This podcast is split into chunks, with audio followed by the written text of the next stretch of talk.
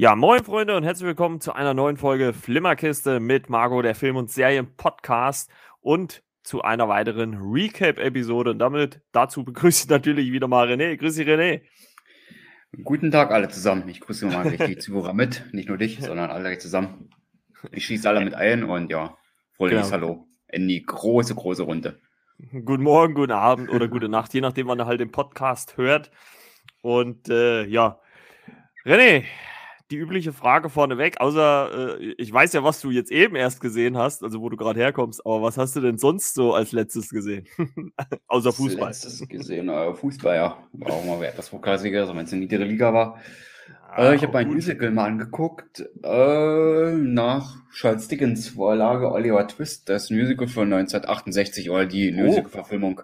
Oh. Die hat mir damals okay. als VHS-Kassette damals auch noch in der Schule gesehen. Ich glaube, das war sogar Musik. Und ja, habe mir jetzt den Film einfach mal wieder mal angeguckt. Und ja, vielleicht schreibt man die nächsten Wochen vielleicht noch was drüber, die nächsten Tage will ich gar nicht mehr sagen. Aber war mal wieder mal interessant, sich diesen Stoff wieder mal anzusehen. Immer sehr tiefgründig und sozialkritisch, wie Charles Dickinson sein Roman war und Verfilmung gibt es ja sowieso unzählige. Und Oliver Twist ist ja sowieso das bekannteste, da gibt es ja so einige, ne? Mhm. Äh, Roman, Polanski 2005 gab es auch noch eine Verfilmung, wo Tom Hardy den Antagonisten spielt, aber ich habe mir die von 1968 erstmal nochmal gegönnt oder genommen. Und ja, die waren richtig schön mit Ouvertüre äh, vorne dran gelegt, wo du lange Musik hast, erstmal fünf Minuten lang, wie man es halt so kennt aus den damaligen Filmen, so Hollywood 60er Jahre. Und ja, sehr aufwendig inszeniert, nicht so, so so sozialkritisch wie die anderen Verfilmungen, aber trotzdem sehr, sehr gute Unterhaltung.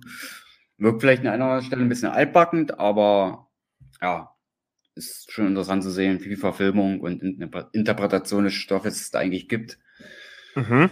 Ja, von Charles Dickens, da gibt es ja so einiges, ne, was verfilmt wurde. Und ja, auf jeden Fall. Über Twist ist das, was bei mir so am meisten hängen geblieben ist, sage ich mal so, oder was mich am meisten fasziniert. Und da habe ich gedacht, ach, da mal wieder reingucken. Klassiker muss auch mal wieder sein.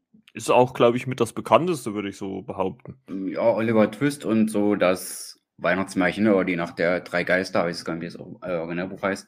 Ja, da gibt es ja auch mit Ebenezer Scrooge, kennen wir ja da alle. Da gibt es ja auch etliche, äh, etliche Verfilmungen. Also mir, mir gefällt ja äh, die von mit, von, äh, nicht von, aber mit Bill Murray am besten.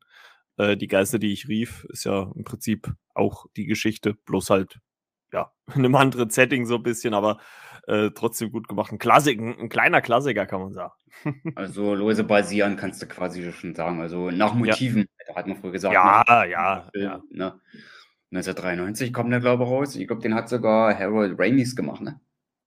Ich Oder? glaube, ja. Ich glaube, ja. Bin, Bin mir aber auch gerade unsicher. Sollte uns äh, Fehler unterlaufen sein, dann werden wir das die nächsten Wochen korrigieren. spätestens bei einer Filmkritik. Aber nee, auf jeden Fall, der ist ja guter und spannender Stoff. Und Ach, parallel gerade gegoogelt, äh, hat nee, sogar äh, äh, Richard Donner hat äh, da Regie geführt. Bei dem Film mit Bill Murray? Ja, die Geister, okay. die ich rief. Oh, das, ist jetzt, das hätte ich jetzt nicht auf dem Schirm gehabt. Ja gut, Richard Donner hätte ich jetzt auch nicht gewusst, sage ich auch ganz ehrlich.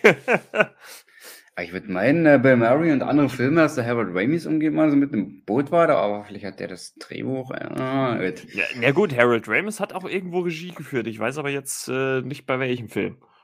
Aber ich glaube, da hat so einige, aber es sind äh, ein paar dabei gewesen, wo Bill Murray mit dabei war. Also ich habe da so ein bisschen den Durchblick verloren, aber Richard Donner, ja, hat man gleich wieder mal was dazu gelernt. Ja, äh, man lernt nie aus. Äh, und kann man auch zumindest bei Amazon leihen, die Geister, die ich rief. Wer den Film mal gucken möchte. Und gibt es denn das äh, Musical irgendwo zu sehen? weißt du das zufällig? Auf irgendeinem Streaming-Anbieter oder so? Oder hast du das daheim? Äh, ich habe ihn daheim, habe mir die so. quasi genommen und derzeit ist er, glaube ich, zumindest nicht als Flatrate mit drin, was natürlich sehr schade ist. Ja. Aber es ist eine Verfilmung, die kann man sich definitiv mal geben. Also. Ja, dann, dann halt vielleicht eine Empfehlung auf Disc, ne? Also wer, wer halt äh, möchte, kann sich die, sich die auf Blu-ray äh, mal kaufen, wer da Interesse dran hat oder sowas. Und vielleicht auch mal gucken, vielleicht kann man die sich auch günstig bei Amazon leihen oder so, dass man sie sich wenigstens äh, angucken kann über Prime. Ist ja, denke ich mal, eventuell auch möglich, sage ich jetzt mal. Und wenn es mal im Streaming-Bereich bei Fatrate äh, erscheinen sollte, dann erfährt man es natürlich über Markus Filmerkiste und dann über meinen Blog natürlich. Genau. Wenn es da mal jo. sein sollte. ja, wir, wir, halten, wir, wir halten das mal auf dem Schirm, dass wir das eventuell dann nochmal nachreichen können oder ich werde es dann auch mal vielleicht in die Story packen bei Instagram. Also folgt uns, Flimmerkiste mit Margot und der zweite Blick. Das ist Renés Seite. Und äh, sonst, äh, sonst noch was geguckt die Woche? Nee, ne? Also außer Hawkeye natürlich. außer Hawkeye war da nicht mehr so viel. Kino war die Woche auch noch nicht. Ja. Aber das wird dann wahrscheinlich nächste Woche zu dann wahrscheinlich in ja. ja, davon ist auszugehen. ja, ähm, ich habe die Woche äh, nochmal den äh, letzten Guy Ritchie äh, nachgeholt, äh, Cash Truck äh, mit äh, Jason Statham. Und ähm, ja, hat mir wieder mal gezeigt, wie toll ich diesen Film finde. Ähm, und äh, da ist ja jetzt auch die Tage äh, ein Trailer zum neuesten Film äh, von Guy Ritchie rausgekommen, wo auch Jason Statham wieder die, die Rolle spielt oder eine Rolle spielt. Und äh, ja, der soll, glaube ich, äh, nächstes Jahr kommen. Operation Fortune. Und ja, sieht sehr interessant aus. Ist dann wieder wahrscheinlich so ein klassischer Guy Ritchie Gangster, bisschen Komödie, also bisschen spaßig, nicht zu ernst. Und ja, freue ich mich drauf. Und Jason Statham ist auch für mich ein Schauspieler, der eigentlich immer geht, der eigentlich immer ein grundsolides äh, Niveau abruft. Ne, man kann natürlich streiten, wie wandelbar er ist als Charakter, aber ähm, ich sag mal, die Filme, die es mit ihm gibt, die sind dann schon auf einem guten Niveau, auf einem guten Pegel, dass man die sich gut angucken kann. Ja, ansonsten, was habe ich die Woche sonst noch gesehen? Ja, Unfriend. Ja, ich... Bitte? Äh, Jason Statham sorgt immer für gute Unterhaltung. Ja, auf jeden Fall, auf jeden Fall. Also wie gesagt, immer.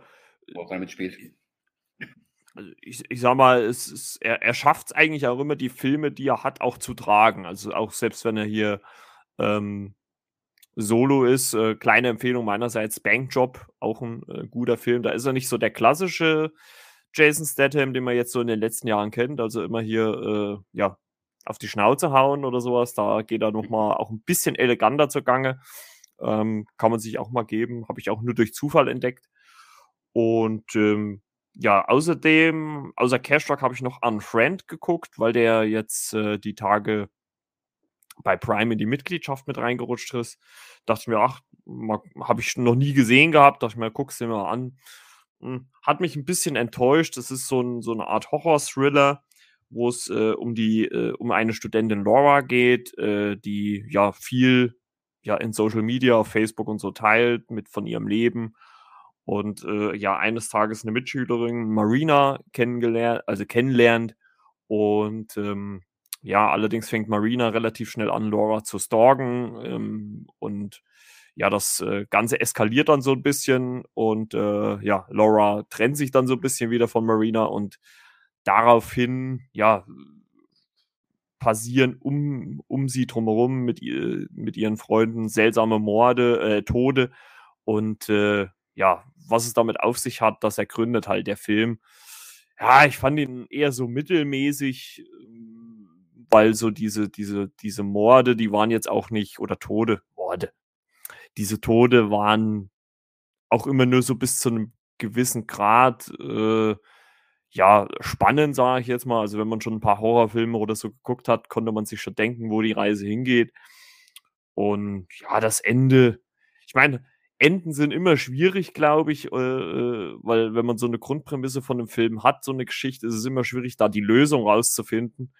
Und ähm, man kann vielleicht letzten Endes sagen, ohne zu viel zu spoilern, dass es hier ja quasi so ein Loop ist. Also man, man dreht sich quasi filmisch im Kreis und äh, der Anfang ist auch der Ende des Films. Also, ne?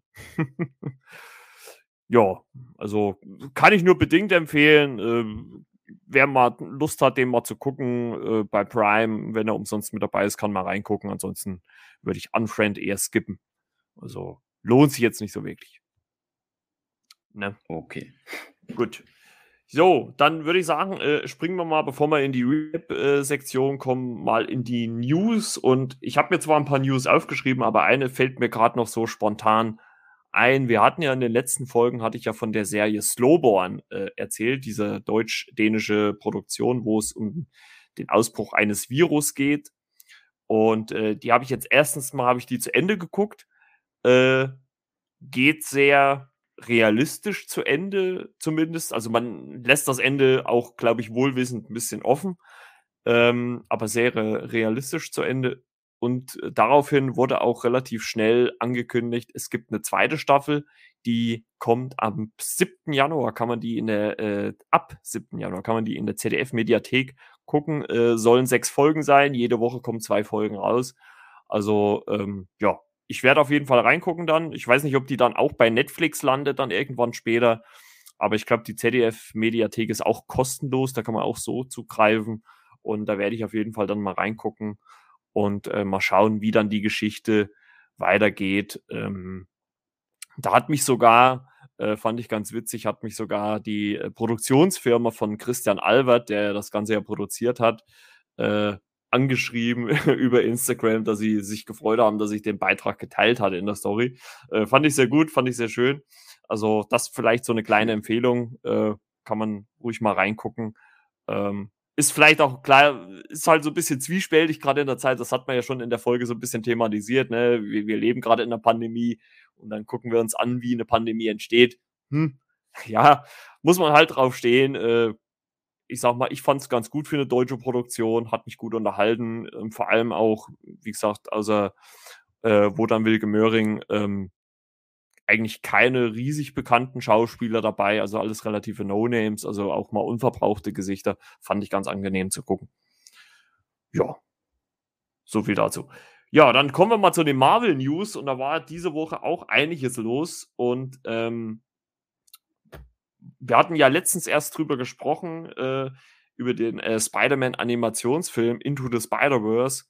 Und äh, ja, schwuppdiwupps, kurz nach unserer Besprechung darüber ist ein erster Spot oder kleiner Teaser-Trailer angekündigt worden oder ist auch jetzt draußen mittlerweile natürlich schon zu, zur Fortsetzung, die äh, im Oktober äh, 2022 in die Kinos kommt. Across the Spider-Verse, äh, ja, geht nahtlos anscheinend weiter äh, am Ende vom ersten, also setzt äh, sofort dort an. Und ähm, wie man dem Trailer entnehmen kann, ähm, heißt ja der Film Across the Spider-Verse Part 1. Also kann man wohl davon ausgehen, dass es mindestens zwei Teile geben wird. Also äh, ja, wird uns da noch einiges von Sony Animation Pictures äh, erwarten. Äh, also mich hat der erste Teaser-Trailer schon angeheizt. Ähm, ähm, war, glaube ich, noch auf Englisch, war noch nicht auf Deutsch verfügbar. Aber äh, ja, macht Bock auf mehr. Mir hat schon der erste richtig gut gefallen, hat nicht umsonst einen Oscar gewonnen und ich freue mich auf die Fortsetzung. Ja, ich auch. Gut. Zumindest der Jubiläumsjahr nächstes Jahr rauskommt, also zum Spider-Man-Jubiläum. Ja. Der hat dann nächstes Jahr mal wieder Geburtstag. Ah. Anniversary Style. Ja, äh, die zweite News, die ich mir so die Woche noch rausgeschrieben habe, ist ähm, ein bisschen kleiner, sage ich jetzt mal, ist jetzt nicht ganz so groß. Aber äh, John Berntal, also der Schauspieler, der äh, Punisher in der Netflix-Serie gespielt hat, ähm, hat, also es gibt ja momentan Gerüchte, dass eventuell Daredevil, Punisher teilweise eventuell wieder zurückkehren könnten. Und äh, John Berntal hat als ehemaliger Darsteller von äh, Punisher gesagt. Also er kehrt nur zurück, wenn der Ton der ja, Originalserie oder diesen ersten zwei Staffeln, die es gibt, beibehalten wird. Äh, also es ist ein sehr düsterer Ton. Man muss ja äh, sich denken, Frank Castle, so heißt ja der Punisher in, in real quasi, äh, hat ja seine Familie verloren, also Mutter, äh, Frau und Kind. Und äh, ja, sind dort halt so ein bisschen auf Rache und auch Wiedergutmachung und so weiter. Und ähm, ich meine, wer die zwei Staffeln auf Netflix gesehen hat, sind ja immer noch verfügbar, wenn man die gucken möchte. Äh, die sind nicht gerade zimperlich. Also ich musste auch schon bei der ersten Staffel damals ziemlich schlucken, als ich die gesehen habe. Dachte ich, huiuiui. Ähm, deswegen kann ich es mir ehrlich gesagt gar nicht so vorstellen, ob Disney bzw. Marvel das in dem Maße wieder zurückbringen wird, weil das schon ziemlich harter Tobak wäre. Also äh, ich denke mal in leicht abgeschwächter Form mindestens. Und äh, ich könnte mir auch gut vorstellen, dass sie den Charakter vorerst sowieso ruhen lassen. Aber das war seine Bedingung, äh, wenn er als äh, Punisher zurückkehren soll, dann halt nur, wenn dieser düstere Ton beibehalten wird. Muss man sehen, was draus wird. Ähm, ich hätte nichts dagegen. Ich hätte mir gerne äh, äh, eine dritte Staffel gewünscht auf Netflix. Aber das ging ja damals alles relativ schnell, dass die ganzen äh, Marvel-Serien da abgesägt worden sind. Aber ja, gut. Äh, schauen wir mal, was die Zeit so bringt. Ich denke mal, nächstes Jahr oder im Laufe der nächsten Monate wird man da ein bisschen schlauer werden. Ja, und wenn wir einmal bei äh, Punisher sind, dann äh, schwenken wir natürlich gleich mal äh, zu Daredevil. Ich habe es ja gerade schon gesagt. Ähm, es äh, gibt immer wieder Gerüchte und die hat Kevin Feige äh, ja insgeheim so ein bisschen bestätigt, denn äh, er hat ja gesagt, äh, wenn ein Daredevil zurückkehrt, dann ist es der von Charlie Cox. Ne? Und also aus der Serie, aus der Netflix-Serie. Ähm, steht ja immer noch im Raum, ob er eventuell äh, in Hawkeye bzw. No Way Home einen Auftritt haben wird. Äh, nächste Woche sind wir schlauer. da kommt ja No Way Home in die Kinos. Ähm, und äh, ich könnte es mir gut vorstellen, dass er einen kurzen Auftritt hat. Ich würde es mir, ich würde es echt feiern, wenn er mit dabei wäre. Und ähm, Charlie Cox ist auch ein sehr, sehr cooler Schauspieler gewesen äh, für die Rolle hat auch mit einer der geilsten Shots äh, in der kompletten Serie. Da gibt's wirklich so einen, ja, gefühlt fünf Minuten Shot, wo, also One-Shot, äh, wo er sich durch so einen Flur prügelt und ohne Schnitt und ohne alles. Also wirklich äh, fantastisch. Ähm, ja, würde ich mir sehr, sehr wünschen, wenn der zurückkehrt. Genau. Ähm, eine weitere Figur, die zurückkehren wird, das wissen wir jetzt ganz offiziell, ist äh, Shang-Chi. Äh, der hat nämlich äh, die Fortsetzung genehmigt bekommen, äh, wieder unter der Regie von äh, Destin Daniel Cretton, also der auch den ersten Teil gemacht hat. Ähm, natürlich gibt es da noch keine weiteren Info Infos. Man kann davon ausgehen, dass die Hauptdarsteller ähm, soweit alle zurückkehren. Ähm, auch von der Story her wissen wir natürlich noch nicht. Aber schön zu hören, dass äh, der Film eine Fortsetzung bekommt, oder? Ja, zumal mich ja auch positiv überrascht hatte, was wir ja auch besprochen hatten. Und äh, ja, warum nicht? Hat der ja. Film sich verdient. Auf jeden Fall. Und hat, denke ich mal, auch noch eine Menge zu erzählen oder weiter zu erzählen. Ich denke auch, ich denke auch.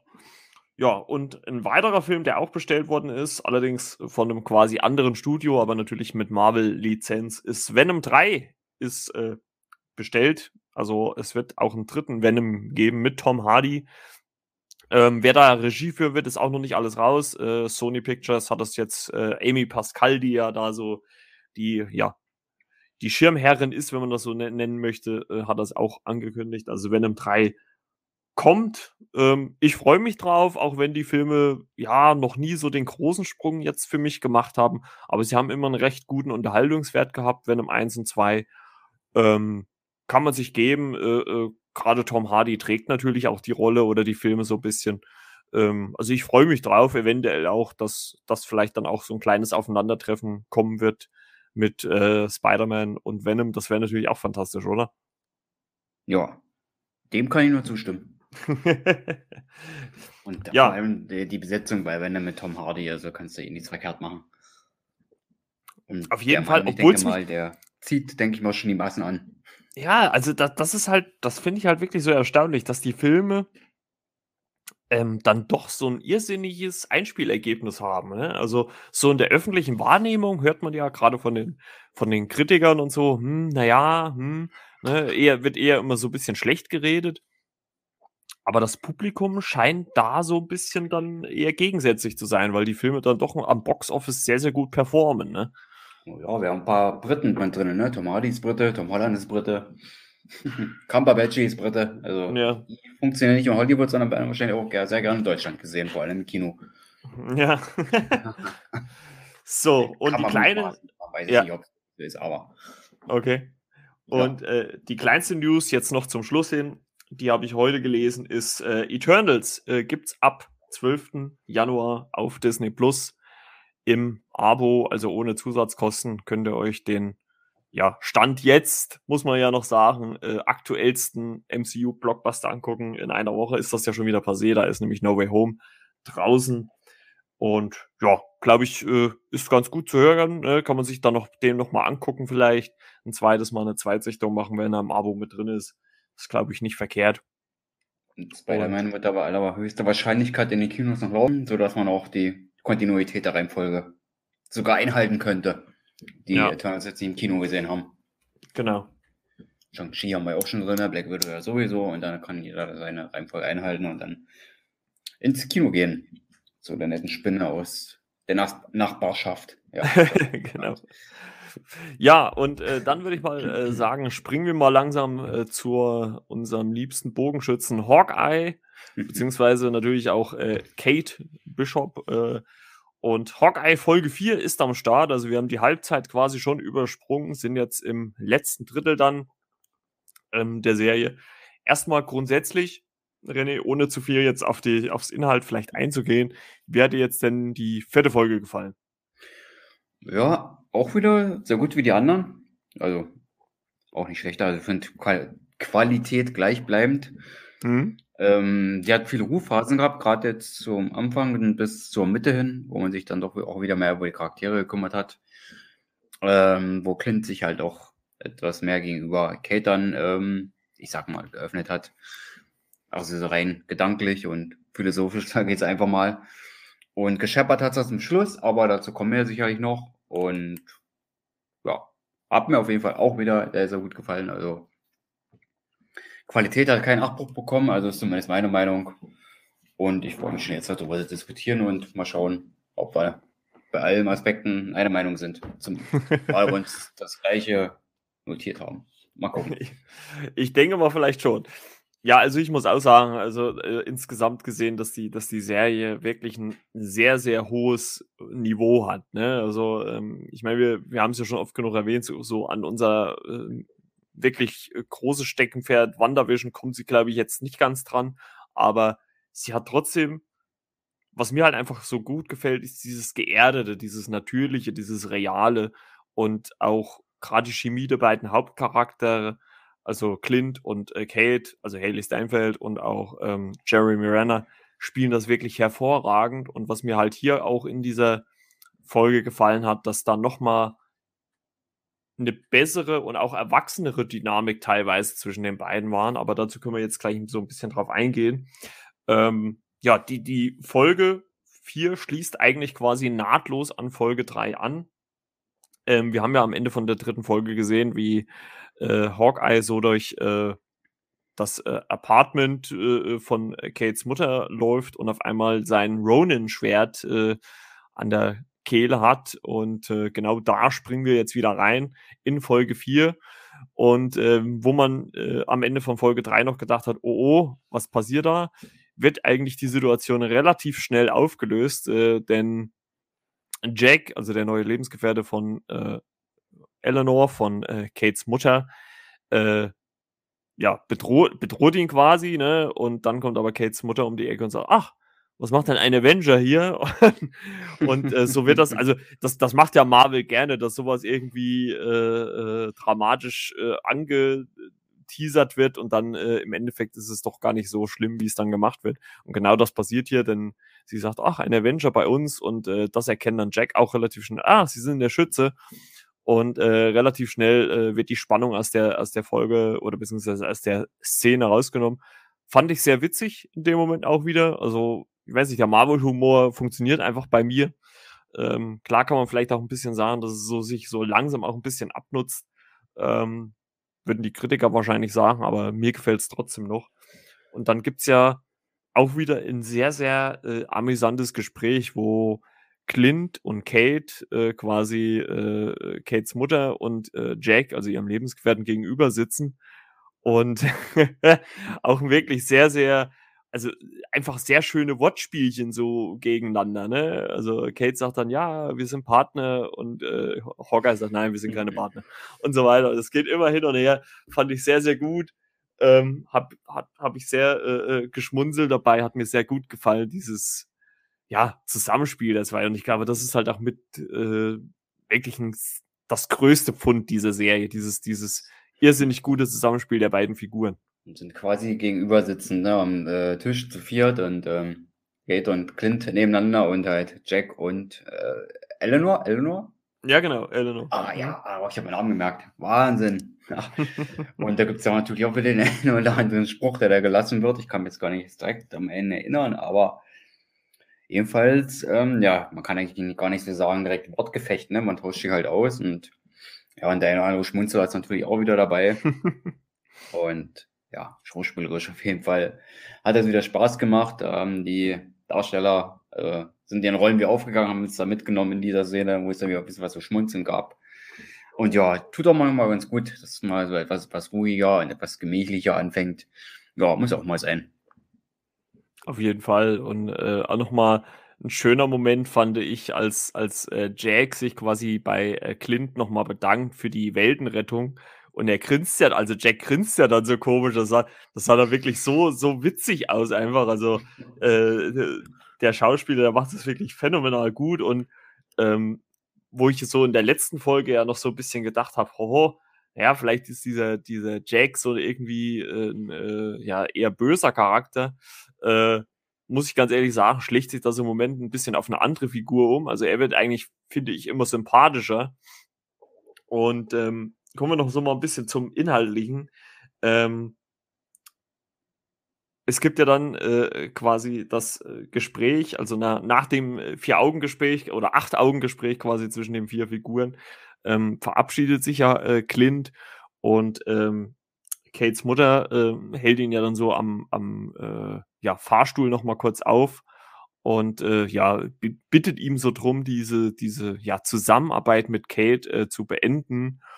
Und ähm, weil sie halt einfach nicht will, ähm, dass ihrer Tochter irgendwas passiert. Und ich weiß nicht, wie es dir ging, aber ich hatte schon so in diesem Gespräch dann auch gerade von ihrer Seite her doch eher so negative Schwingung. Also mir kam es jetzt nicht so vor, dass es irgendwie eine, eine Mutter war, die, die Sorgen, die sich Sorgen um ihr Kind macht, sondern ja, so, also noch nicht richtig böse, aber so, so mit einem doch negativen, weiß ich ja nicht, äh, Touch, der dann so rüberkommt, wie sie mit Hawkeye redet. Ähm, und der zwischendrin, das fällt eigentlich kaum auf, ähm, ja mal eben so schnell sein, sein Ronin-Schwert auch klaut. Das ist, ist, mir wirklich erst beim zweiten Sehen dann, dann äh, was heißt Cloud, ist, ist ja seins, äh, äh, sich wieder zurückholt. Ähm, müsst ihr mal drauf achten, wenn er zum Fahrstuhl geht, da, da mobst er sich das nämlich wieder weg. Und ähm, ja, wie, wie hast du so die, die Mutter von Kate in dem Moment so wahrgenommen? Ja, das war doch schon sehr unterschwellig, dass sie da doch will. Ja, natürlich ist natürlich die Mutter, ne, die will ihre Kinder, ihre Töchter beschützen, also ein Beschützerinstinkt, ja ist aus dem wahren Leben so wieder herausgegriffen, aber dieses Unterschwellige halt, wo man dann auch, auch sagt oder denkt, dann sagt, ah, irgendwas ist ja, dass die jetzt das Gespräch jetzt so führt und das und das sagt und auch in der Tonlage sagt, da denkt man, oh, hm, irgendwas hat sie da zu verbergen oder hat vielleicht noch irgendwas vor. Da könnte jeder gute Clint äh, so ein bisschen, wie sagt man, ähm, so ein bisschen im Weg sein. Ja, es hat so den Eindruck, ne? Also ging mir auch so, dass, dass sie das eigentlich dass sie das irgendwie stört, dass er so, gerade auch mit dieser, mit der Tracksuit-Mafia oder der Mafia, dass sie da so irgendwie, dass er da so ihre Geschäfte eventuell stört oder sowas, ne? Also es wird natürlich nicht irgendwie offensichtlich gesagt, aber es wird halt irgendwie so angedeutet, so wie sie halt, also ich hatte jetzt nicht den Eindruck, dass es halt wirklich nur um Kate geht, die sie beschützen möchte, ähm, weil es halt ihr einziges Kind ist. Und ähm, ich muss auch mal letzten Endes dazu sagen, dass ich auch glaube, ganz einfach, dass so eine Schauspielerin ähm, wie äh, Vera Farmiga, glaube ich, nicht einfach so als nur, nur als normale Mutter von Kate äh, dargestellt. Also die muss eigentlich noch irgendwie was, was Größeres sein im Endeffekt. Also einfach nur Mutter von Kate äh, für, für eine Marvel-Serie, glaube ich, das wäre ihr auch zu wenig dann, ähm, um das äh, machen zu wollen, zu können oder wie auch immer. Ja, so ging es mir auch. Hm? Zumal sie ja dann im Anschluss ein wichtiges Telefongespräch führen möchte, ne? Oder dann zurückgerufen werden möchte, weil sie hat ja die besagte Person ja noch nicht erreicht. Ne? Das mhm. war dann quasi die nächste Szene, was ja die Vorangehende quasi bestätigt. Ne? Ja, genau. Aber wo wir ja halt auch nicht wissen, mit wem sie telefoniert, das muss man ja auch dazu sagen. Ne? Also es wird ja nicht offensichtlich gesagt, wer mit wem sie. Also sie scheint ja mit irgendjemand, der ja, äh, ein Vorgesetzter oder sowas von ihr ist oder, äh, ne, oder zumindest ein, We ein Weggefährder oder irgendwas, äh, dem, mit dem scheint sie reden zu wollen. Ähm, ja, wirkt alles ein bisschen suspekt und das war halt wirklich so der Moment äh, oder auch diese ersten paar Minuten dieser vierten Folge, wo halt wirklich dieses Verhältnis zwischen, wo ich gedacht habe, Jack ist eher der Böse, dann zu Eleanor, zu ihrer, zu Kates Mutter übergeschwappt ist. Also ich bin mal gespannt, auf was das dann letzten Endes äh, hinausläuft. Ähm, ich glaube noch nicht immer so großartig, dass wirklich der Kingpin in irgendeiner Art und Weise großartig in Erscheinung tritt. Äh, vielleicht wird auch nur der Name irgendwie erwähnt oder gesagt. Ähm, aber irgendwie scheint sie dann doch irgendwie mit dem Bösen in irgendeiner Art und Weise was zu tun zu haben. Was natürlich auch wieder, wenn man so ein bisschen weiterdenkt, natürlich auch wieder ein krasser Konflikt ist, ne? Für Kate, wenn es denn so wird oder wenn es denn so kommt, dass Kate ja eigentlich auf der guten Seite steht und dann, ja, äh, wieder so diesen klassischen Heldenkonflikt hat, dass man eigentlich gegen das Böse kämpfen will, aber was ist, wenn das Böse deine Mutter ist? Ne? Was machst du da? Da bist du ja nur äh, wirklich in der Zwickmühle. Also es, die letzten zwei Folgen werden, glaube ich, irrsinnig spannend, was das angeht. Somalia, äh, also Eleanor ja quasi abgelenkt hat, also als Kate mit Eleanor, also mit ihrer Mutter über Jack sprechen möchte oder wollte, hat die ja auch so ein bisschen abgelenkt oder ist mhm. ausgewichen, ne? Genau ist also der nächste Aspekt, der damit spielt. Also irgendwas ist da, was da verborgen wird oder was sie ja verbergen will. Und genau. Jack scheint auch nicht der Große des Ganzen zu sein, aber irgendwo scheint er da irgendwo drinnen zu stecken, was vielleicht doch irgendwann sagt, ja, nicht ganz koscher. Ja, genau. Aber also wie du sagst, ja der wird nicht der Hauptbösewicht sein, hat schon so seine Machenschaften quasi Ansicht, aber dass er jetzt halt der Hauptantagonist ist, das glaube ich zumindest auch nicht. Ja. Aber steckt ja, mehr dahinter, weil weißt du, beim Auswe was man beim Ausweichen von Eleanor natürlich auch so ein bisschen gemerkt hat, bei diesem Aspekt. Ja, weil es wird ja äh, unter anderem dann auch in der Recherche so ein bisschen klar, dass Jack quasi äh, der Vorsitzende von äh, Sloan Unlimited ist, die ja in irgendeiner Art und Weise dann auch ähm, ja, mit der äh, Tracksuit Mafia irgendwie so in Verbindung steht.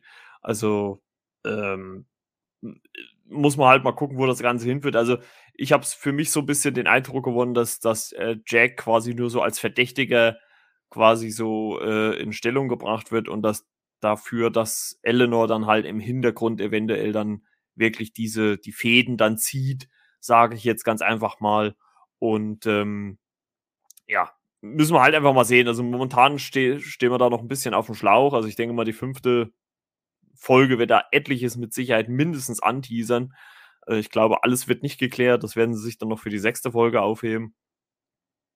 Ja, springen wir dann mal weiter. Ähm, Clint äh, geht äh, zurück ins Apartment von ähm, Kates Tante, war das ja, glaube ich, ne?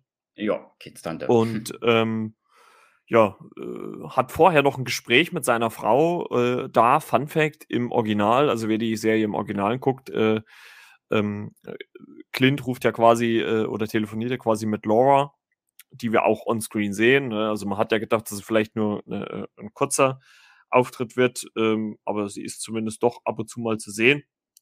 Und es ist äh, dann so, dass äh, Clint halt diverse Sachen nachfragt bei seiner Frau und ähm, im Deutschen spricht sie, glaube ich, Französisch und im Original spricht sie Deutsch. Also, ne, also wenn man es in Englisch guckt, äh, spricht sie Deutsch. Also sie haben dann die, die äh, Fremdsprache quasi geändert. Äh, früher wurde das ja immer gern äh, als Dänisch verkauft. Äh, fand ich immer so witzig, damals bei Scrubs. Äh, ja, das sind Dänen hier. Und da wurde dann die Sprache so ein bisschen angepasst, weil halt die Darsteller dann im Original auch Deutsch gesprochen haben. Das ist ja dann kann man ja schlecht im Deutschen synchronisieren, Deutsch, ne? ist ein bisschen schwierig. Nee, fand ich auch ganz interessant. Es geht nämlich dann auch letzten Endes um eine äh, Uhr, die äh, Laura doch äh, orten soll, die ja damals eigentlich beim Avengers Tower irgendwie zerstört worden sein soll, aber dann doch nicht ist. Und ja, Laura gibt dann ihrem Mann Clint Hilfe und kümmert sich drum. Und ja, auf einmal klingelt es an der Tür im Apartment. Äh, Clint hat sich gerade verbunden mit etlichen Eisbeuteln, die er so auf sich draufgeklebt hat. Hat mich wieder so ganz stark äh, diese Sequenz oder diese Szene so ganz stark irgendwie an Stirb langsam erinnert, wo man sich dann auch erstmal, keine Ahnung, wo sich John McClane dann auch erstmal irgendwie die Wunden lecken muss. Und genauso kam mir Clint Baden in dem Moment auch vor. Also so ein bisschen leichte Referenzen an Stirb langsam haben sie da irgendwie auch äh, eingebaut. Äh, natürlich nicht eins zu eins, ist klar aber ähm, äh, so, so leichte Anleihen. Und ja, relativ flux, äh, als er sich eigentlich gerade zur Ruhe legen will, äh, klingelt's und Kate kommt vorbei, ähm, weil er ja immer noch nicht zu Hause ist. Äh, es waren äh, dann sind noch ein paar Tage bis Weihnachten. Er ist immer noch nicht bei seiner Frau und seinen Kindern. Und ähm, ja, sie versucht ihm mit ja allerlei Weihnachtsdeko und äh, äh, natürlich äh, Lucky the Pizza Dog, äh, wie er heißt, ähm, ja, so ein bisschen Freude zu bereiten, ihn ein bisschen abzulenken von dem Ganzen. Und ähm, das schaffen sie auch oder schafft sie auch, ähm, ihm so ein bisschen Freude zu geben. Allerdings kommt es auch relativ schnell, wie ich fand, auch zu, zu einem äh, emotionalen Moment, weil ähm, Kate sie ihn natürlich auch äh, darauf anspricht, äh, was so sein ja bester oder, oder sein bester Schuss irgendwie mit Pfeil und Bogen war. Und äh, da fand ich den Satz eigentlich ganz gut. Äh, äh, ja, mein bester Schuss war der, den ich nicht machen musste oder den ich nicht gemacht habe. Und ähm, es wird dann ganz klar angedeutet und auch gesagt, äh, dass es äh, um äh, Natascha Romanoff aka Black Widow natürlich gibt, also Scarlett Johansson. Und ähm, dass äh, Clint Barton bzw. Hawkeye damals ja den Auftrag, Auftrag anscheinend ja hatte. Und äh, da kommen wir ja wieder zu äh, Budapest. Ne? Das wird ja schon irgendwie seit Avengers äh, äh, in, in, in Raum gestellt, ne? was da so passiert ist. Und ähm, dass er sie dann, also er Black Widow quasi damals eigentlich äh, ja, töten sollte. Ne? und äh, das aber dann nicht konnte, weil er gemerkt hat, dass sie eigentlich aus diesem ganzen ja äh, Mörder ähm, ähm, da irgendwie raus wollte und ihr dadurch halt eine zweite Chance gegeben hat und dadurch ist sie ja zu einem der Ur-Avengers äh, geworden, darf man ja auch nicht vergessen. Und ähm, ja, fand ich auch wieder in Summe ein sehr, sehr interessantes Gespräch, was er da mit Kate hatte. Äh, wie ging es dir dabei? Ja, also so äh, direkt offen ist er gegenüber Kate, glaube ich, noch gar nicht geworden. Ne? Das war also das erste intensive Gespräch. Also, sofern ich mir das jetzt aus Anfang gemerkt mhm. hatte, wo ich dachte, hm, jetzt geht's um, Entschuldigung, um Natascha, zu der Klingt natürlich eine ganz besondere Beziehung hatte. Wo wir viele Filme ja erfahren haben. Und ja, fand ich schon ein bisschen überraschend, dass er sich da so geöffnet hat. Mit einigen Schrammen mehr, der gute Clint. Und ja, und währenddessen gab es im Fernsehen, glaube ich, sogar eine Referenz ne, zu dem Film Das Leben ist schön. Und oh, die habe ich gar nicht mitgekriegt. Gut, dass du es sagst. Also auf diesen, äh, auf diesen Fernseher, also war, also Schwarz-Weiß-Fernseher ist es gar nicht, wo sie halt diesen Schnipstrick da gemacht hat. Ich weiß gar nicht, ja, ja, ja, ja, war oder so. Ich, ich glaub, genau. sah, wo ich das gesehen habe, sah es nicht aus wie eine Münze. War es ja so in der Mitte so eine Einkerbung, hat er gedacht, nee, eine Münze ist das nicht, aber das war rund, aber hat er irgendwie den Trick gezeigt, fand ich auch wieder amüsant. Ja, es war ja irgendwie so ein, so, ein, so ein Anhänger, den sie, den sie ja eigentlich irgendwie an den Weihnachtsbaum machen wollten. Und er sagte ja noch, ja, mit einer Münze, die mehr Gewicht hätte, könnte ich auch jemanden ausnocken oder ein, jemanden töten damit. Fand ich auch ganz witzig. Wie er mit so einem kleinen Ding. Und ähm, ja, das hat dann fast schon wieder in dem Moment so, also auf der einen Seite natürlich irgendwie so, so, so Vater-Tochter-Vibes gehabt, ne? Ich, ich bringe meinem Kind was bei. Und dann auf, auf dem zweiten Blick natürlich auch irgendwie ja, ich, ich gebe jemandem Neues meine Fähigkeiten mit oder ich bringe der Person meine Fähigkeiten bei, was natürlich noch mehr natürlich die These unterstreicht, dass, dass Kate eventuell am Ende von Hawkeye, ja, Hawkeye wird, ne, muss man ja, kann man ja so sagen, ähm, seine Position quasi übernimmt und Clint dann äh, ich sag mal, im besten Fall dann natürlich bei Frau und Kindern dann ist und äh, in seinen wohlverdienten Ruhestand gehen kann und endlich mal seine, seine Wunden auskurieren kann. Ja, da ist es zumindest nicht nur mehr werden. Hm, genau. Und die seelischen ähm, Wunden, die hat er ja nichtsdestotrotz und ja, fand ich eine sehr schöne Szene, dass er sich um Rakete auch mal austauscht und sie darüber gesprochen haben. Und wie gesagt, äh, gerade für Clint selbst, Natascha ist ja so ein brisantes Thema. Also lässt einen auch nicht so leicht los, ne? Und den Gedanken, in den Emotionen. Vielleicht das dann schon wieder sehr stark auch in der Ausdrucksweise, also von den Schauspielern auch selbst wieder. Mal wieder unheimlich schöne Szene, tiefgängig. Ja, Davor der dezente Humor mit der, ich sage mal, Münze und dann dieses ernste Gespräch, ja, hat mir sehr gut gefallen. Ja, finde ich, finde ich auch allgemein. Also es gibt ja schon ähm, am äh, äh, Aufzug äh, gibt es ja schon dieses, dieses Gespräch, wo, wo Eleanor quasi Clint ja bittet halt, äh, das, das, das Arbeiten mit Kate aufzugeben. Da erwähnt sie ja auch schon äh, äh, Natascha. Und ähm, man, ich, ich finde, man merkt wirklich, und, und äh, sonst wird ja Jeremy Renner immer so ein bisschen nachgesagt, dass er auch so irgendwie so gefühlt nur einen Gesichtsausdruck hat. Ähm, aber ich finde schon, dass er es schafft, gerade, also innerhalb der Serie als äh, Clint Baden, dann, also man merkt schon immer, wenn das Thema Natascha angesprochen wird, dass das irgendwas in ihm auslöst, dass das, dass er immer noch trauert um seine, ja, wahrscheinlich beste Freundin, die er verloren hat. Ne? Also, ich meine, ne, die beiden hingen zusammen am Abgrund, ne? Spoiler zu Endgame. Aber ähm, das war schon hart. Also, ich finde, man merkt das wirklich immer wieder, dass ihn das immer noch schmerzt, immer noch trifft. Und ähm, es wird ja dann auch noch mal sinnbildlich, als er dann äh, Kate auch ins, ins äh, Bett schickt und äh, ja, er sich dann so auf dem, auf dem Sessel quasi gemütlich macht, äh, nimmt sein äh, Hörgerät raus. Fand ich auch wieder serienmachertechnisch recht gut, dass man in dem Moment, wo er halt das Hörgerät rausnimmt, dass man auch nichts mehr hört. Ne? Also quasi der Ton auch weg ist, abgeschaltet ist. Und äh, ja, Clint quasi so vor sich hin denkt und man dann nochmal so ein paar Flashback-Szenen bekommt, einmal zu, wie er als Ronin äh, irgendwelche Gangster fertig macht und dann auch noch eine kurze äh, Endgame-Szene, äh, in der, ja, wir wissen es alle, Natascha sich ja opfert für den Seelenstein und ähm, fand ich schon nochmal äh, ziemlich gut, diese, diese Szene, dass man das dann nochmal so eingebaut hat und äh, weil das halt auch einmal mehr zeigt, wie er halt hadert mit dem Verlust seiner Kameradin, seiner Partnerin und sowas. Ne? Also das ist schon äh, ziemlich, ziemlich gut gemacht, finde ich. Ziemlich gut eingearbeitet in diese Serie. Die Quintessenz quasi getroffen, wenn man so möchte. Ja, auf jeden Fall. Jo, äh, am nächsten Morgen dann äh, teilen die beiden sich so ein bisschen auf. Äh, Clint äh, will sich äh, mit Kasi treffen. Das ist ja der Handlanger von äh, Maya, aka Echo, die wir ja in der ähm, zweiten Folge kennengelernt haben, genau. Beziehungsweise in der dritten noch ausgiebiger. Also diese gehörlose Widersagerin.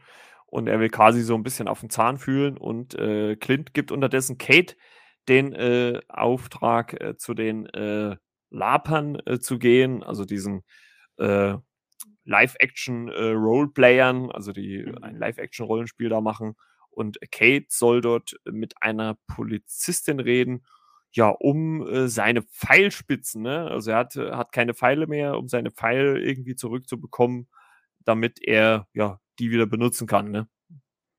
Ja, und, so ist es. Genau. Und äh, das äh, macht Kate auch. Äh, allerdings stellen diese, diese äh, Laper-Leute äh, sie dann auch ja also sie wollen auch was dafür haben, ne? So einfach so die Pfeile zurückgeben, macht man natürlich nicht. Und äh, Kate sagt dann natürlich, ja, alles, was ihr wollt. Und äh, unterdessen ähm, redet halt äh, Clint äh, mit äh, Kasi und äh, ja, bittet ihn, ja, ich würde mal sagen, noch höflich, aber schon bestimmt, äh, äh, bittet er Kasi drum, äh, ja, dass er Maya, aka Echo, quasi von der Jagd auf Ronan abhalten soll, weil Ronan halt nicht mehr existiert, nicht mehr, nicht mehr lebt.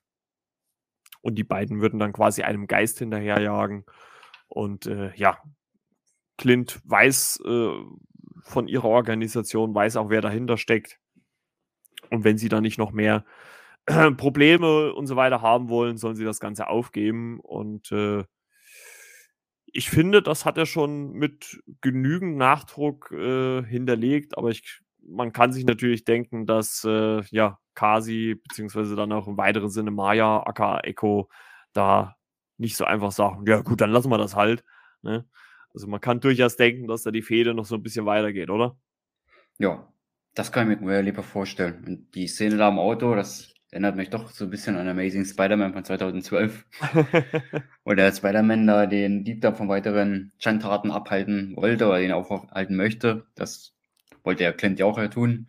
er sitzt hinten auf dem Rücksitz, glaube ich, wenn ich das richtig so erkannt habe. Und ähm, der Handlanger natürlich da vorne am Steuer. Und Unterhaltung gehabt, ich das ist ein bisschen an äh, Amazing Spider-Man erinnert. Ich weiß nicht warum, aber ist vielleicht lose aus der Luft gegriffen, aber so kleine Parallelen kann man sagen, ja, erinnert mich dann doch irgendwie da an den damaligen Film. Und diese Autoszene, als er diesen Dieb da stoppen wollte. Und ja, und so ganz sauber ist ja der Handlanger ja auch nicht. Und Tim Barton da auf dem Rücksitz, oder? Das hatte schon teilweise auch wieder was Lustiges. Aber ja, was wollte ich jetzt gerade sagen? Aber auch Clint, dass er sich der Sache da sehr sicher ist und da sehr selbstbewusst ist, um den einen Riegel vorzuschieben. Um ja. es mal mit äh, leichteren Worten zu sagen. Richtig. Ja, also er gibt ja quasi den beiden noch eine Chance, ne? Also er, er sagt ja selber, dass das auch für euch Konsequenzen haben wird, äh, wenn er hier das Ganze weitermacht, ne? Und ähm, also schon bestimmt, auch mit einer Prise Humor, allerdings nicht so weit, dass man sagt, man, man zieht das Ganze ins Lächerliche. Also es ist wirklich äh, äh, so leichte Humorspitzen, wo man mal hm, so den Mundwinkel nach oben zieht, aber jetzt nicht lauthals lacht. Und das fand ich ganz angenehm, weil es geht ja schon so ein bisschen äh, um auch viel dann für Clint. Ne, das wird ja dann am Ende der Episode auch nochmal deutlich. Und äh, ja, unterdessen äh, kommt äh, Clint dann auch wieder zurück äh, zu Kate ins Apartment, äh, ja, bekommt dann auch, äh, äh, also erstmal ist er natürlich erstaunt, dass die ganzen äh, Rollenspieler da auf einmal rumhängen und äh, er bekommt ja dann seine Pfeile zurück. Was ich auch ganz witzig fand, einfach so diese Situation mit der Polizistin und er will einfach so die Tasche nehmen, wo die, wo die Pfeile drin sind und sie sagt, ja, warte mal, also, das ist doch meine Tasche.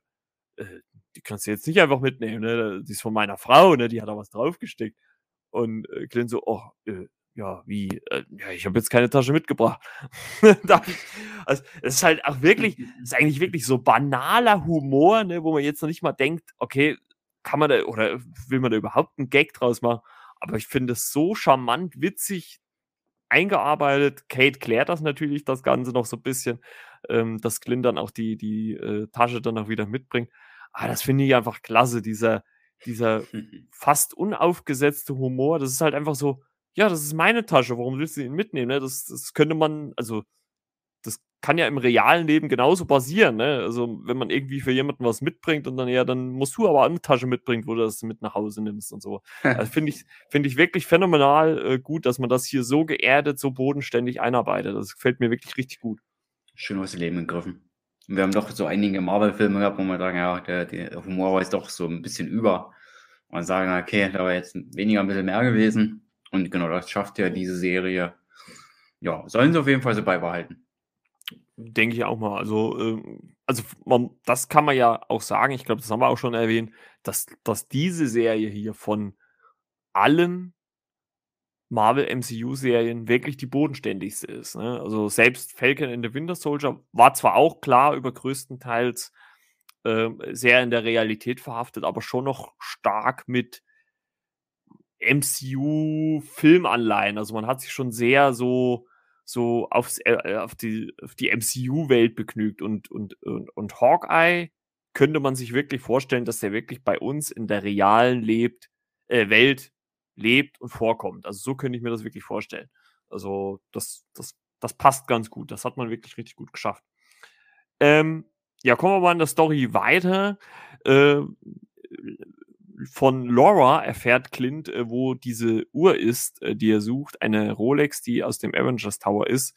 Und äh, die spüren sie in ein Apartment auf, was er ja zusammen mit Kate ja aufsucht, quasi erstmal gegenüber, auf ein gegenüberliegendes Haus, wo ich auch, wo ich, wo ich auch finde, dass es wieder zu einer ganz witzigen Szene kommt. Äh, Hawkeye ist so typisch, ja, Helden-Hero-mäßig, ja, du musst dich da abseilen, also wenn du das machst, dann musst du dich da abseilen und da sichern und in drei Minuten könnte ich drinne sein.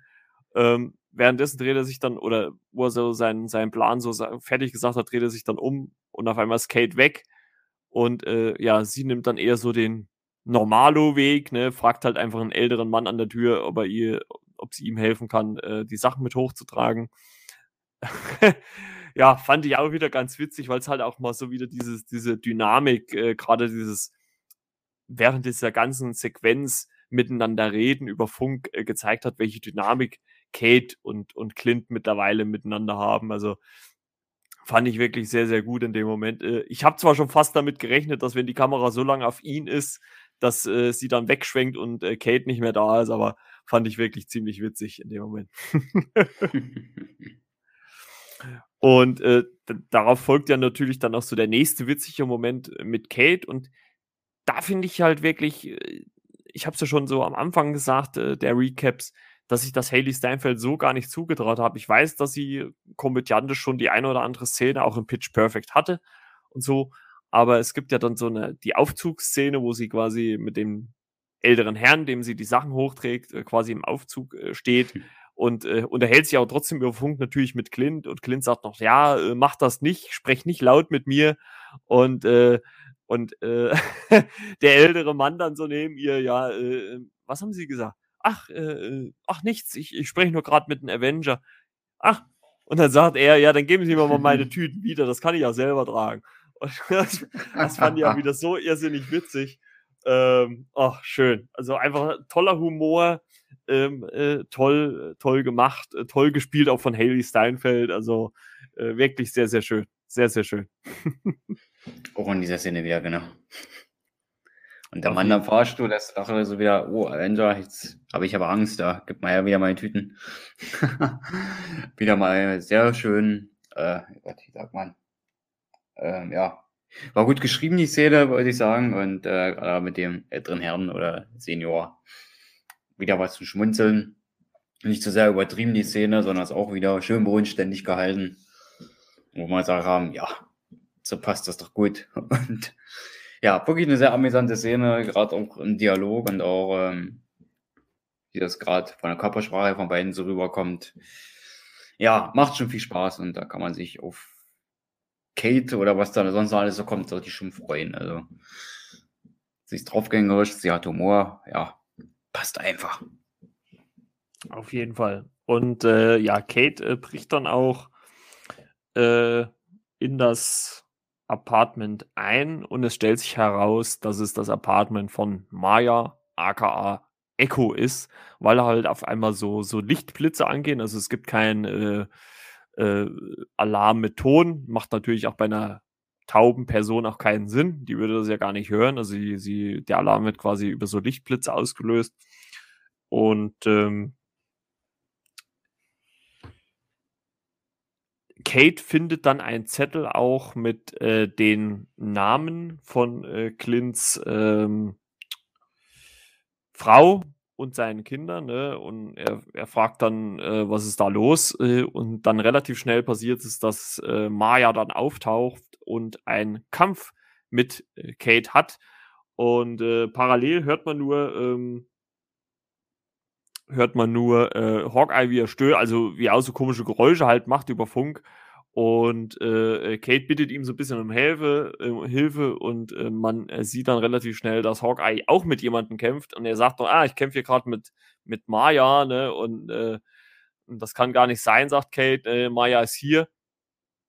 Und ähm, interessant halt dieser so parallel stattfindende Kampf, ne? Also einmal in dem Apartment und dann mal auf dem Häuserdach, wo halt Hawkeye noch ist. Ähm, was dann auch danach eigentlich auch wieder zur nächsten witzigen Szene führt. Ich glaube, im Film wäre, wäre das so heroisch wie möglich dargestellt worden. Kate schießt nämlich so einen Pfeil mit einer Leine gegen, äh, auf das gegenüberliegende Haus vom Apartment und will sich eigentlich mit ihrem äh, Pfeil und Bogen äh, ja so darüber schwingen. Allerdings bleibt sie so auf halber Strecke einfach hängen, weil sie nicht mehr weiterrutscht. Fand ich auch wieder so irrsinnig witzig. Ähm, und was halt auch einfach einmal mehr zeigt, wie ich finde, dass Kate zwar so irgendwie die Anleihen so eines, eines Helden wie Hawkeye hat, aber noch lange nicht da ist, wo er ist. Ne? Also äh, äh, äh, Clint, der, der zaubert das alles irgendwie so aus dem Handgelenk. Und äh, Kate muss sich da halt erst noch reinfuchsen. Ne? Also man merkt so, wie sie eigentlich schon den Willen hat, das irgendwie durchzuziehen, aber so an der Umsetzung habert es halt noch ein bisschen. Und ja, das Ruhe Diamant, Ruhe Diamant halt. Und das fand ich halt, oder das finde ich halt ziemlich gut, dass sie halt nicht so als die perfekte dargestellt wird, die schon alles kann, die großes Talent hat, wahrscheinlich keine Frage. Ne? Das hat man ja schon in der ersten Folge mit dem ähm, Bogenschießen auf den Turm und so gesehen. Also sie hat schon ein Händchen dafür, ist aber noch weit davon entfernt, halt wirklich so der perfekte, strahlende Held zu sein, ähm, den ja so, ja, die Avengers immer so widerspiegeln oder überhaupt Clint und seine Kameraden so widerspiegeln. Also da fehlt ihr halt noch so ein bisschen was hin. Und ähm, dann kommt es eigentlich zu einem richtig äh, krassen Moment auch, wie ich finde, denn äh, Kate äh, schafft es ja dann fast bis ans Haus dran ähm, und äh, Clint äh, ich glaube, sie hängt ja dann wieder an, diese, an dieser Schnur noch, ne? Und dann gibt es eigentlich eine gespiegelte Szene wie aus Endgame mit äh, Black Widow, glaube ich, sogar mit derselben Musik unterlegt, wenn mich jetzt nicht täuscht. Also die, die gleiche Musik, die auch in Endgame war. Müsste ich jetzt nochmal wirklich nachgucken. Ähm, Reiche ich vielleicht nach, ob es so war oder nicht, aber ich bin der Meinung, es war so.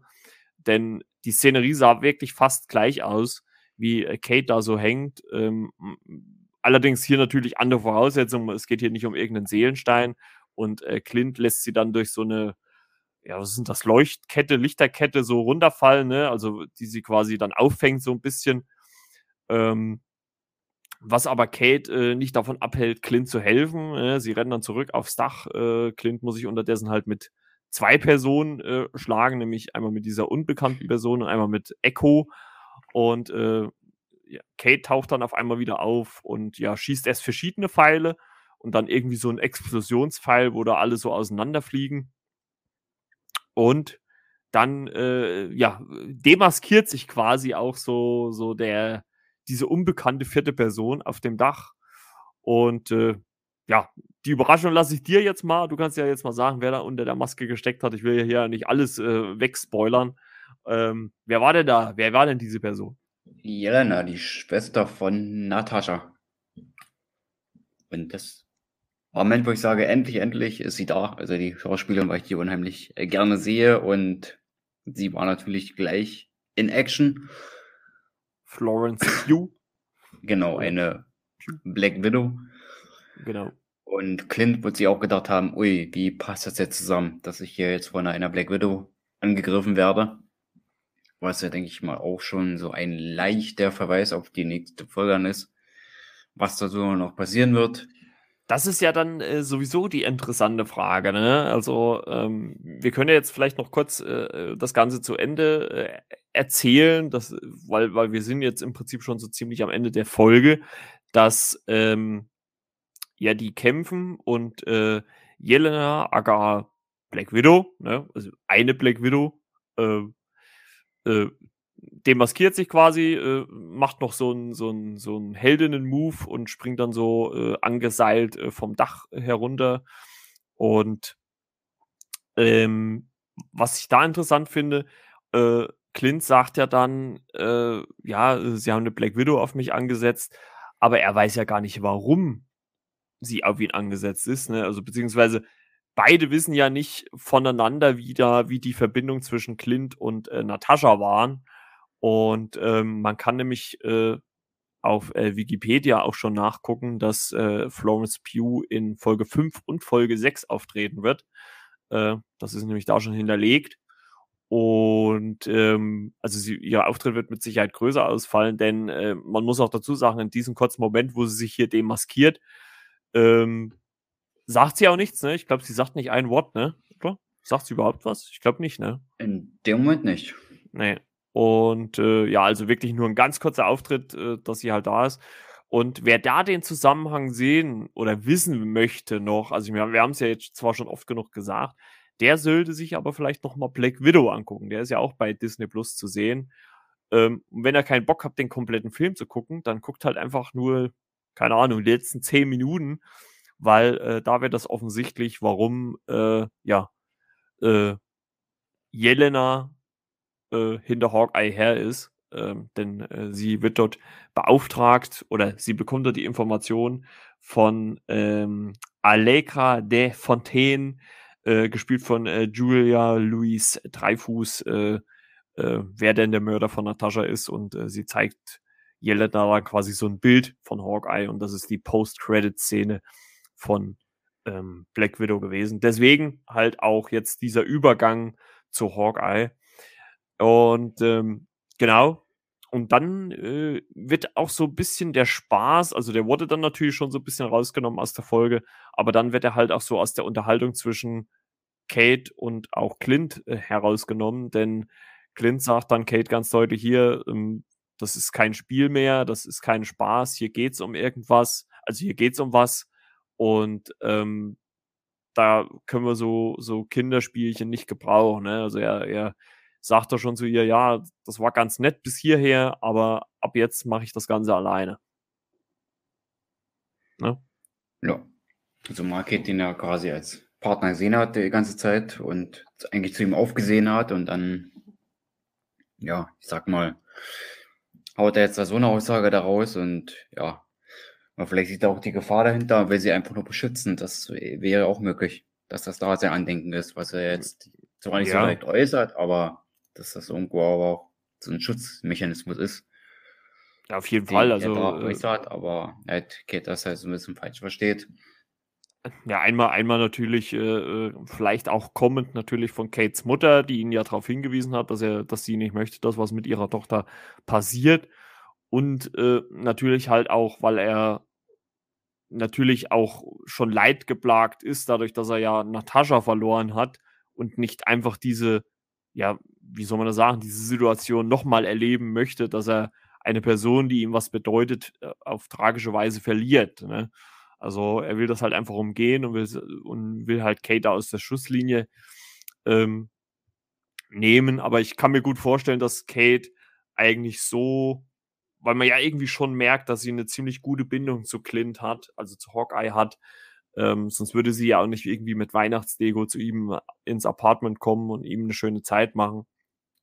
Ich glaube schon, dass sie das relativ, vielleicht auch erstmal naiv ein bisschen, aber dann letzten Endes dann doch schon mit viel Herz äh, dann einsehen wird und aber auch ihn dann in Gefahrensituationen natürlich dann wieder beiseite steht und dann sagt hier, ähm, Hawkeye, pass auf, äh, egal was hier passiert, das ist meine Entscheidung, könnte ich mir gut vorstellen, dass sie dann doch mal, also ich fand es sowieso allgemein, ich weiß nicht, wie es dir ging, dass die Figur Kate in dieser Episode, also so in der ersten, in den ersten ein, zwei Episoden, in der dritten war es auch noch ein bisschen so, fand ich sie noch sehr, ja, ein bisschen kindlich noch, aber hier fand ich sie doch schon über weite Strecken sehr, sehr erwachsen auch, klar, auch mit natürlich so, so nativen, naiven Einsichten, Ansichten, aber letzten Endes hat sie für mich dann schon sehr gereift gewirkt. Also gerade wo sie dann halt auch in dieses Apartment rüber ist, dass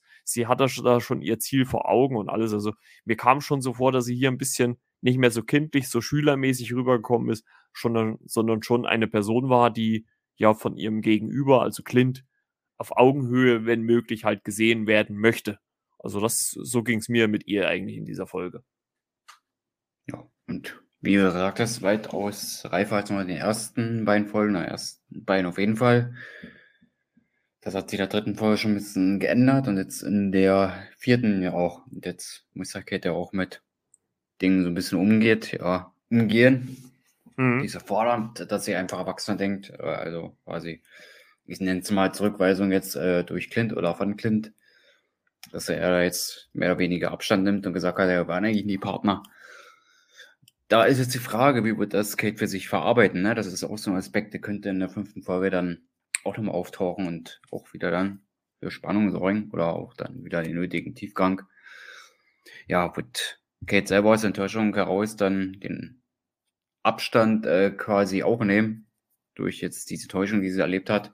Oder wird sie gerade deswegen jetzt nochmal dahin steuern, um ja wieder die Gunst von Clint äh, zu gewinnen. Ne? Das ist also die Frage, die für mich da so ein bisschen steht wie sie das dann letztendlich für sich dann letztendlich deuten wird und entscheiden wird, wie es denn dann zwischen den beiden oder auch nicht beiden dann halt weitergeht, ne? In der fünften und vielleicht auch sechsten Folge. Ja, gut, ich glaube, man kann schon irgendwie, äh, also ich könnte mir gut vorstellen, dass, äh, wie du es gerade schon gesagt hast, dass ähm, vielleicht Kate dann erstmal so ein bisschen ihr eigenes Ding wieder macht, es dann aber ich sage jetzt einfach mal salopp, am Ende der fünften Folge oder so gegen Ende der fünften Folge zu, einem, zu einer Gefahr kommt, sei es jetzt für Hawkeyes Familie ähm, oder wen auch immer, ähm, dass die beiden sich dann halt einfach zusammen äh, raufen müssen. Es gibt ja auch schon diesen Trailer-Shot, wo sie quasi nebeneinander stehen in ihren lila ähm, Kostümen und zusammen mit Pfeil und Bogen. Also äh, kann man ja schon davon ausgehen, dass sie in irgendeiner Art und Weise dann wieder äh, zueinander finden. Ich könnte mir gut vorstellen, dass vielleicht jetzt in der fünften Folge nochmal so ein bisschen der Konflikt mit Echo aufgemacht wird, der aber dann relativ schnell vielleicht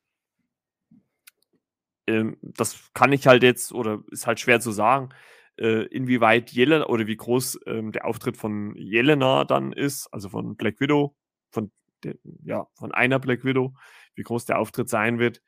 Ähm, weil entweder wird der Konflikt sein, dass äh, Hawkeye gegen Maya kämpfen muss. Ähm, allerdings wird das ja nicht final, könnte ich mir vorstellen, sein, weil äh, ja Echo noch eine eigene Serie bekommt. Also wird man die vielleicht dann irgendwie ich sage jetzt mal so, oh, sie ist eine Treppe hinuntergestürzt, sie ist schwer verletzt, sie muss ins Krankenhaus und schwuppdiwupps äh, ist sie dann halt aus der Serie draußen oder so.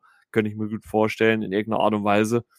Ähm, oder ob es dann halt wirklich noch die größere Bedrohung eventuell mit Kates Mutter gibt, die dann vielleicht auch äh, Hawkeyes Familie bedroht und äh, dann letzten Endes, äh, nachdem Hawkeye äh, Jelena aufgeklärt hat, was es mit dem Tod von Natascha auf sich hat, dass die beiden dann vielleicht zusammen gegen Kates Mutter kämpfen müssen, in irgendwelcher welcher Art und Weise auch immer, könnte ich mir gut vorstellen. Und dass Kate dann vielleicht auch ein bisschen, wie ich schon erwähnt habe, so ein bisschen zwiegespalten ist. Ähm, was, ich bin ja eigentlich für das Gute, aber ich kann ja nicht gegen meine Mutter kämpfen. Ähm, also ist, ich finde, es sind sehr, sehr spannende Fragen, wo ich aber auch finde, muss ich auch ganz ehrlich sagen, dass Folge 5 und 6 dann auch wirklich liefern müssen. Also sie dürfen jetzt nicht nur Andeutungen machen, äh, es muss auch was kommen, es muss auch was passieren. Und ähm, das hoffe ich mal, dass sie das dann auch zeigen werden. Was ich mir allerdings auch insgesamt vorstellen könnte, ist, dass neben Loki, die ja auch schon zweite Staffel bekommen hat, gerade Hawkeye, glaube ich, auch das Potenzial dazu hätte, auch noch eine zweite Staffel zu bekommen, weil man, glaube ich, hier seriell noch mal ein bisschen mehr und besser erzählen kann, wie aus Kate Hawkeye wird, äh, bevor sie dann vielleicht langfristig natürlich im MCU dann äh, auf der Kinoleinwand landet. Ja, es gibt viele Möglichkeiten, diese Geschichten weiter zu erzählen, ne? weil das ja Charaktere sind mit Kate, die gerade am Anfang steht und wer weiß, bei Clint kann man eigentlich auch noch so viel erzählen, wer sich mit den Comics mal beschäftigt hat, ne? Also die Erzählmöglichkeiten, die sind ja schier unendlich. Und es wird äh, interessant zu sein, zu beobachten, in welche Richtung das gehen wird oder für was sich die Autoren da letztendlich dann entscheiden werden. Ne? Ja, gestellt, ob in Film oder Serie. Ne? Also Möglichkeiten gibt es ja da genug. Ja, äh, Möglichkeiten hat Marvel bzw. Disney mehr als genug. Also ja, wie gesagt, Freunde da draußen, es lädt munter zum Spekulieren ein.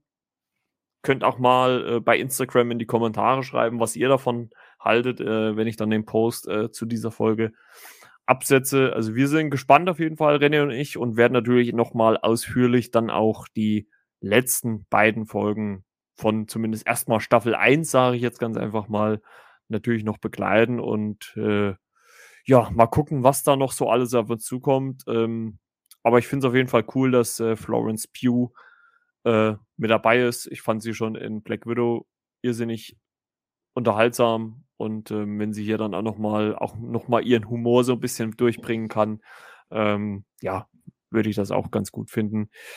Und aber trotzdem finde ich, dass äh, die letzten zwei Folgen mir da auch ein bisschen was geben müssen. Also es darf nicht nur so ein Dahingeplätscher sein. Also da muss auch nochmal wirklich was passieren in irgendeiner Art und Weise. Jo. Dass es nicht so erzwungen wirkt oder auch man sagt, hm, okay, das große Brotfass ist doch nicht wie bei Falcon and Winter Soldier, ne? Da war das ja doch nicht so das große Ding, wo man gesagt hat, nach der sechsten Folge, man geht da sehr zufrieden äh, nach Hause oder hm. macht den Fernseher und das Streaming-Gerät aus. So war es ja leider ja nicht und ich hoffe, dass man uns etwas Besseres beschert, als es zumindest bei Falcon war. Ja, das ist halt, äh, ist halt immer so die Gefahr, ne? Das, also ich sag mal, das ist ja sowieso grundsätzlich immer so das Ding, dass, dass die Serien oder überhaupt auch die Filme natürlich schwer haben, die Erwartungshaltung, die man hat. Gerade, ich meine, Wanda hat da, hat da natürlich äh, ziemlich großen äh, Brocken hingelegt, über den man erstmal drüber steigen musste. Aber da war es ja damals die, also ich meine, man kann sich ja die Folgen von uns immer noch anhören. Wir haben da ja teilweise anderthalb Stunden über 25 Minuten spekuliert, was da alles passieren könnte.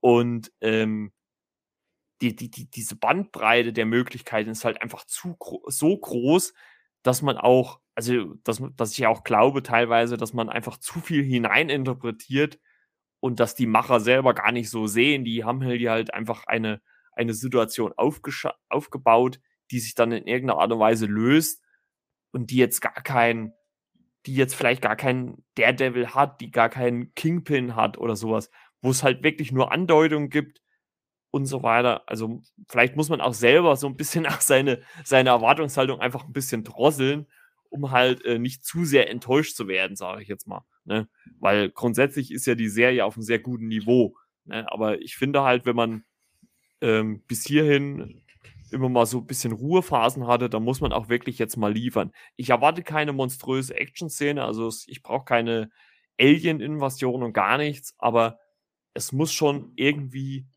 finde ich, auch eine Konsequenz vielleicht haben in irgendeiner Art und Weise. Für Echo natürlich nicht. Da wissen wir mit, mittlerweile schon, dass es da eine eigene Serie gibt. Aber alles andere muss schon irgendwie in irgendeiner Art und Weise Konsequenz haben und einen Schritt in irgendeine Richtung machen. Da bin ich ganz bei dir. Gut. Ich wollte jetzt, ich, ich hätte jetzt bald gesagt, das ist das Wort zum Sonntag, aber ähm, das ist noch ein bisschen früh. Ja, ich glaube, da haben wir schon wieder, René. Da sind wir schon wieder durch mit unserem Recap äh, zu Folge 4. Und äh, ja, ich würde sagen, machen wir eine Schleife drum, oder? Ja. Passt auch und äh, ist auch schon ziemlich spät von der Uhrzeit her.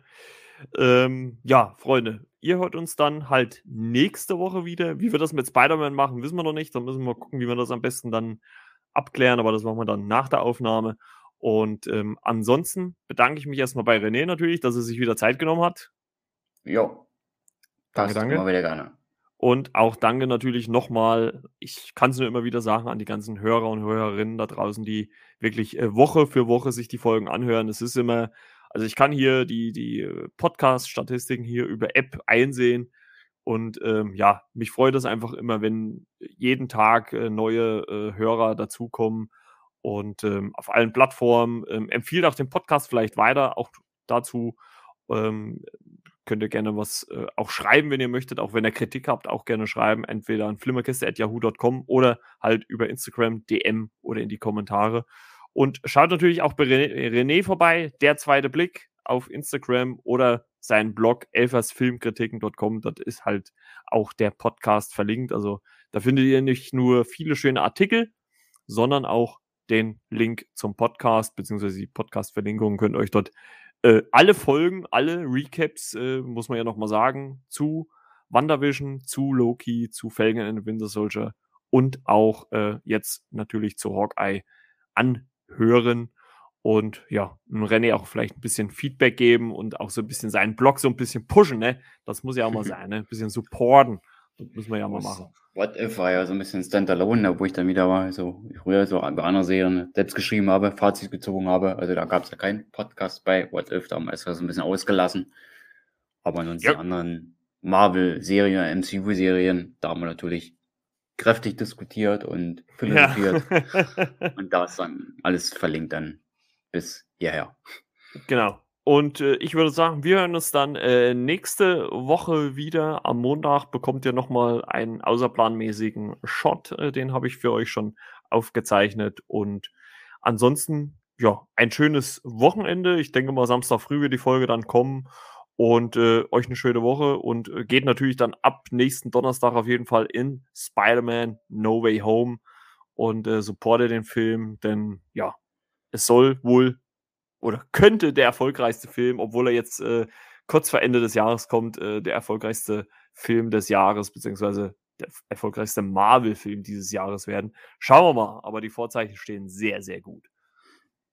Genau. Und der erfolgreichste Spider-Man-Film, zumindest innerhalb des MCUs. Mhm. Schauen wir mal, was die ja. nächsten Tage so bringen. Also, René, danke nochmal ein schönes äh, Wochenende euch allen und eine schöne Woche. Wir hören uns dann in der nächsten Folge wieder. Bis denn dann. Ciao, ciao. Jo, Euer Margot. Bis bald.